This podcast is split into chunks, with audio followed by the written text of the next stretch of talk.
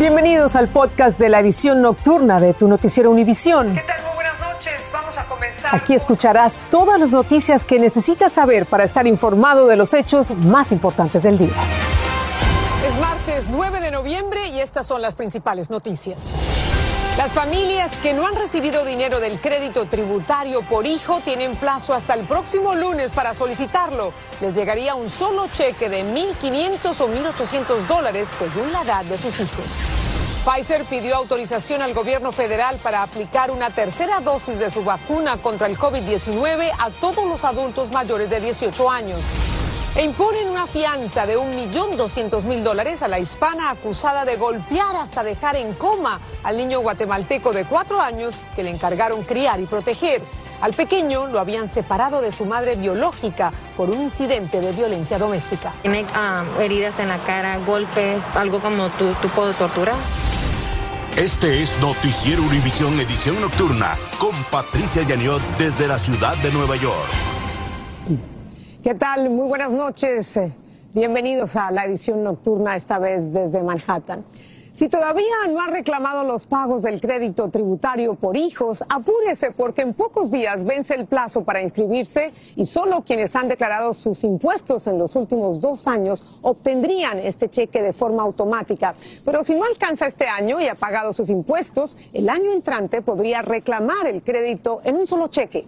Peggy Carranza nos explica los requisitos para obtener esta ayuda.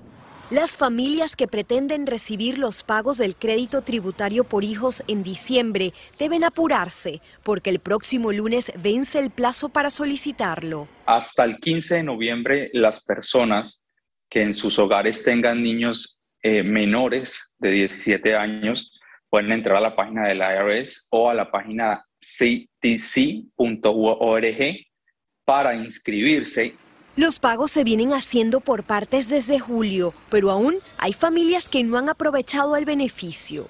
Según el Urban Institute, 57% de los adultos con un hijo recibió el dinero durante las últimas cuatro semanas, pero entre los hispanos fue de 54%. No tengo mucha idea. Andrea Castellanos, madre de dos niños, culpa a la desinformación. Yo no puedo trabajar porque me sale muy costoso el cuidado de los niños.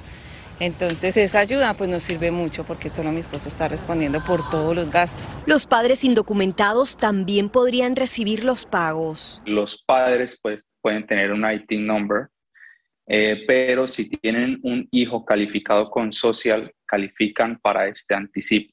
El pago total es de 1.800 dólares por cada niño menor de 6 años y de 1.500 por cada niño de 6 a 17 años.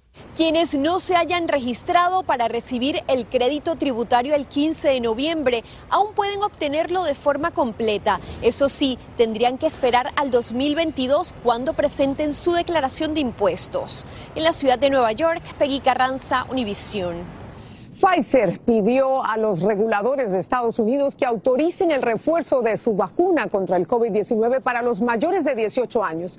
Ese refuerzo ya fue aprobado para los de 65 años o más y para aquellos particularmente vulnerables al virus. La Administración de Alimentos y Medicinas dijo que, de ser necesario, actuará con rapidez para expandir estos refuerzos para los más jóvenes. Y a todo tren avanza el plan de vacunación de los niños de entre 5 y 11 años en las escuelas de Nueva York, que durará una semana. Ya se han vacunado más de 15 mil menores. Desde Queens, en Nueva York, Blanca Rosa Vilches nos trae reacciones de algunas madres y de algunos niños recién vacunados. Como si fuera un juego infantil, dejaron que el azar decidiera quién se vacunaría primero. Y como a cualquier niño, un dulce fue la mejor recompensa. Un copito llorar. ¿Te pusiste a llorar? ¿Sí? Porque te dolió un poquito. Ah, ¿Y ahora cómo te sientes? Bien, me dolió un poco. A sus seis años, Cristian Fajardo nos explica qué es lo que más le gusta de estar vacunado. Ya podemos estar libres y podemos ir donde, eh, a todos los sitios. ¿Qué es lo que más extrañas de estos meses? Extraño la escuela. Todos tienen entre 5 a 11 años y hasta ahora ya 17 mil han sido vacunados. ¿Han llorado mucho? Un poquito, hoy tuvimos uno o dos niños, um, pero en realidad yo creo que ayuda mucho que los niños vengan con los papás para que ayuden. 330 mil vacunas se aplicarán a alrededor de 400 mil niños de esa edad en más de mil colegios. Tengo una fobia, no puedo salir a los parques ni nada con los niños y eso de estar con el alcohol, con todo, con las medidas, de, mejor me quedo en casa, pero para ellos es un estrés terrible. Tenemos que ser eh, conscientes de que los tienen que tomar y si ya es mandatorio para los adultos, pues también creo que hay que proteger a nuestros pequeños. Además, las familias recibieron 100 dólares por cada niño vacunado.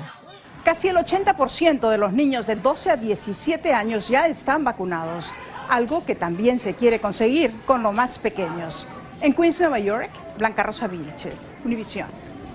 Y aunque muchas empresas en el país están reportando problemas para contratar trabajadores, para muchos pequeños negocios el problema no es la falta de personal, sino la caída en las ventas y los pocos clientes. Esta mañana visité una barbería y un restaurante aquí en Nueva York donde están operando a media máquina y por eso han tenido que reducir el número de sus empleados. Estas son sus historias. Barbero hay, hay barbero que no hay trabajo, ¿viste? David Orregana trabaja en esta barbería en el barrio de Chelsea, en Nueva York. Durante la pandemia la pasó muy mal. Terminó hospitalizado al contagiarse de COVID y se quedó sin trabajo. Me afectó fuerte.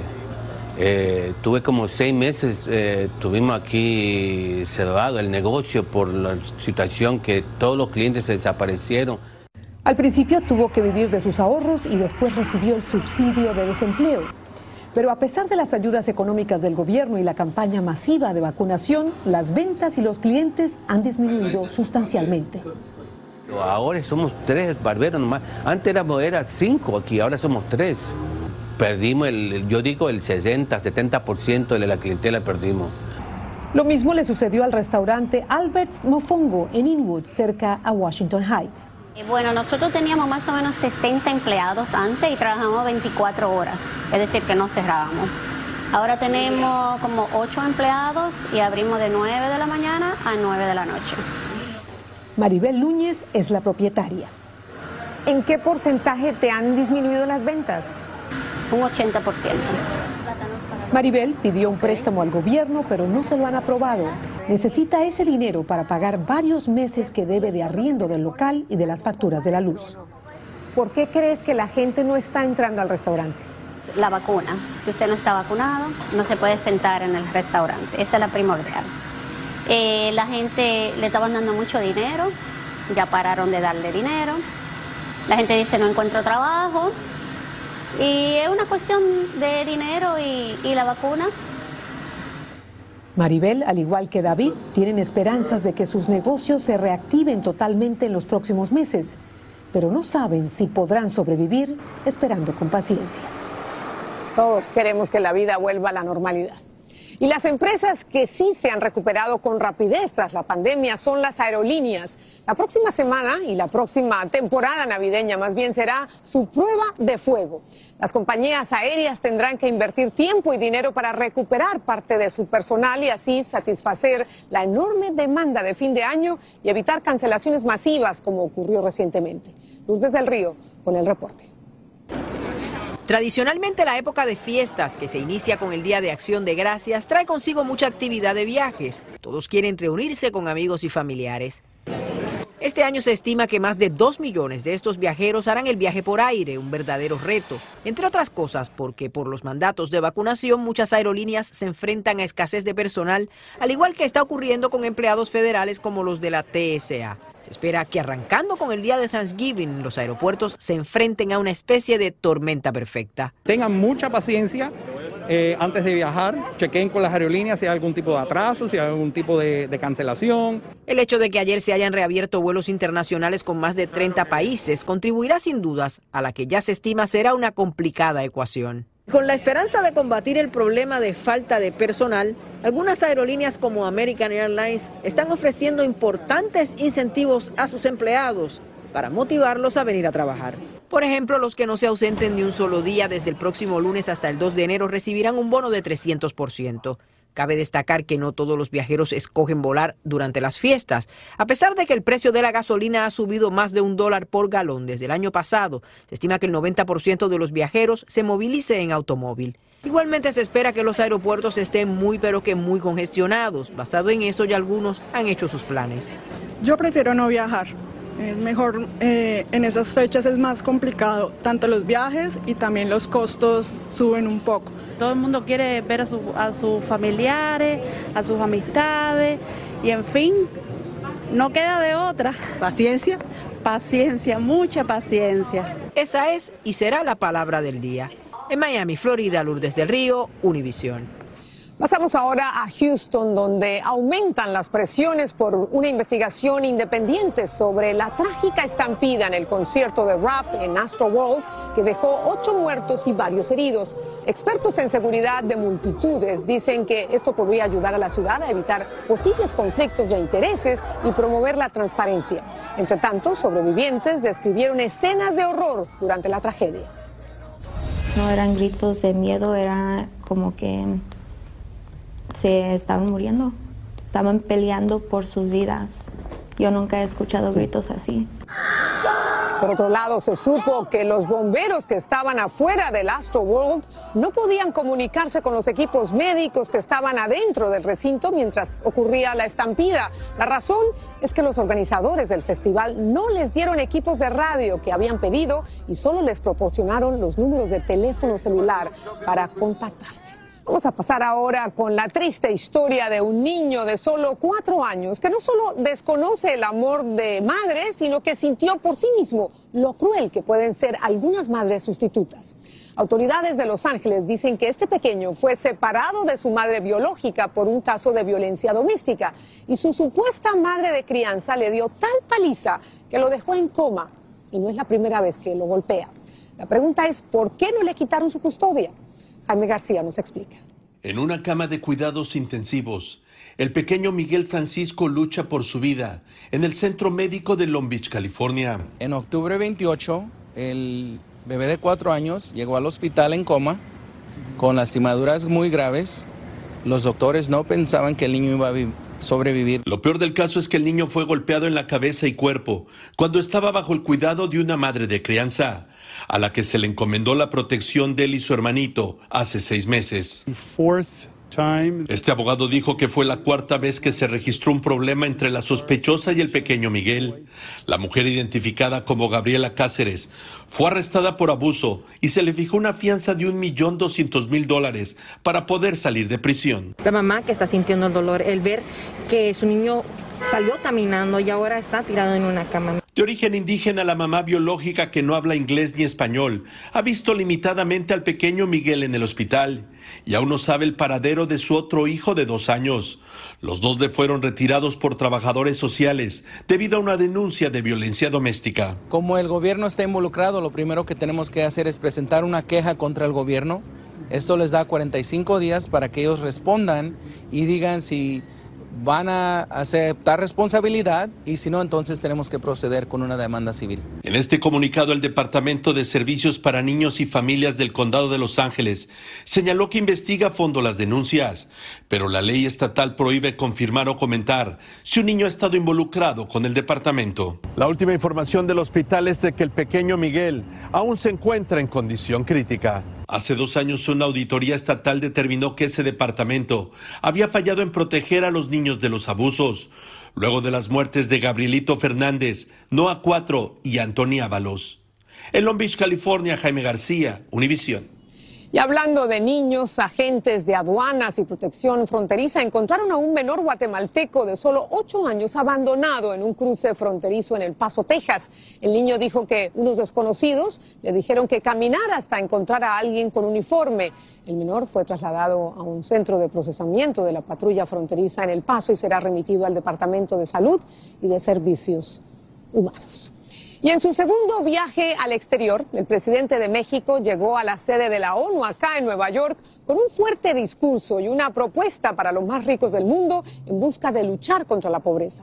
Lo esperaron muchísimos mexicanos que lo querían apoyar y escuchar su mensaje, pero también hubo algunos que llegaron a protestar por su presencia. Jessica Cermeño ha estado siguiendo de cerca esta visita, ya me acompaña aquí en Manhattan, la estuvo cubriendo y nos presenta ahora un informe. Jessica, gracias por estar con nosotros a esta hora. ¿Qué es lo que más destacarías de este viaje de López Obrador? Pues sin duda, Patricia, es que fue una propuesta que algunos han catalogado de innovadora, otros la han criticado por populista. Esta idea de crear un plan, de crear un fondo donde venga dinero de las eh, personas más ricas de este planeta, que incluya también parte del PIB de los países del G20 para tratar de paliar la pobreza. Entonces, esto en México y también aquí en Estados Unidos ha dado mucho de qué hablar, insisto, algunos a favor, otros en contra, Patricia. También ya se habla de un posible encuentro entre López Obrador, el presidente de Estados Unidos, Joe Biden, y el primer ministro canadiense Justin Trudeau. ¿Se puede confirmar eso? Eh, todavía no se puede confirmar, pero lo que sí sabemos es que el presidente va a dar todos los detalles de lo que sea que va a ser esta reunión mañana por la mañana en la conferencia que siempre da todos los días allá en la Ciudad de México. Y básicamente lo que sí se está hablando es que podría ser la próxima semana, no lo quieren confirmar oficialmente, todavía no hay alguien que lo diga, pero que sí se podrían hablar de dos temas. El primero, la reforma energética que está proponiendo el presidente López Obrador y que ya ha tenido bastantes críticas por algunos congresistas desde Texas. Y la segunda, pues sin duda la migración, que es un tema muy importante para los tres países, Patricia. Ahora, con los migrantes eh, mexicanos en Estados Unidos que querían reunirse con el presidente, mm, esa reunión no se dio, pero les envió un mensaje. ¿Qué les dijo, Jessica? Efectivamente, Patricia, eh, él dijo que no tenía tiempo para encontrarse, pero en este mensaje les agradeció muchísimo lo que ha hecho en varias ocasiones, eh, agradecerles los envíos de remesas y él calculó, según sus cálculos, que serán 50 mil millones de dólares los que lleguen a México este año. Les agradeció también su apoyo y les dijo que lo que quieren es que México sea respetado, Patricia. Desde luego.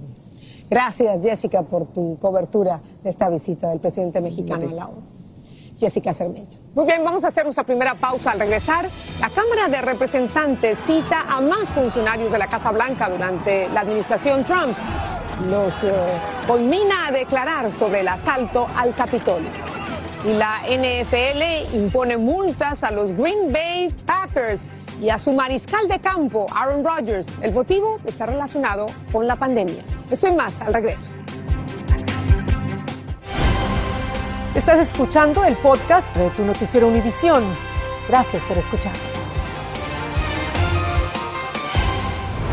En Washington avanza el trabajo del comité de la Cámara Baja que investiga el mortal asalto al Capitolio. El comité anunció hoy otras 10 citaciones a exfuncionarios de la Casa Blanca durante el gobierno de Donald Trump.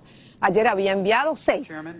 Entre los citados hoy están Kayleigh McNanny, exsecretaria de prensa, y Stephen Miller, el asesor principal de Trump. Para comparecer deben entregar documentos el 23 de noviembre y presentarse ante el comité en diciembre.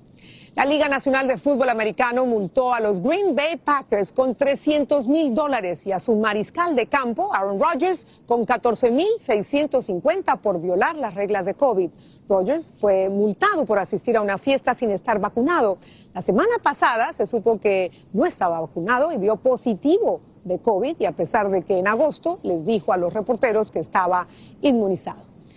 Vamos a pasar ahora a Wisconsin con el juicio al joven Kyle Rittenhouse, acusado de asesinar a dos hombres durante violentas protestas en Kenosha por la brutalidad policial contra los afroamericanos.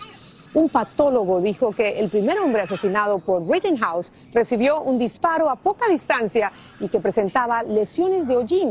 Explicó que eso podría indicar que la víctima tenía la mano sobre el cañón del rifle de Rittenhouse. Vamos a la pausa y al volver Nueva York estrenó una atracción solo para los que no le tienen miedo a las alturas. Volvemos con el film. Estás escuchando el podcast de tu noticiero Univisión. Gracias por escuchar. Y para terminar, la atracción que estrenó Nueva York es impresionante, pero requiere valentía. Equipados con arneses de seguridad, los visitantes subirán por la que ya se anuncia como la escalera exterior más alta del mundo. Así llegarán hasta la plataforma superior del nuevo edificio junto al río Hudson. Desde allí podrán contemplar el paisaje de la ciudad sin baranda ni ventana de cristal y si se atreven podrán inclinarse y mirar directamente al vacío desde más de 1.270 pies de altura. La experiencia requiere pagar 185 dólares por esta osadía. Vamos a ver si nos atrevemos antes de regresar a nuestros estudios. Gracias, muy buenas noches. Recuerden Univisión, siempre a tu lado.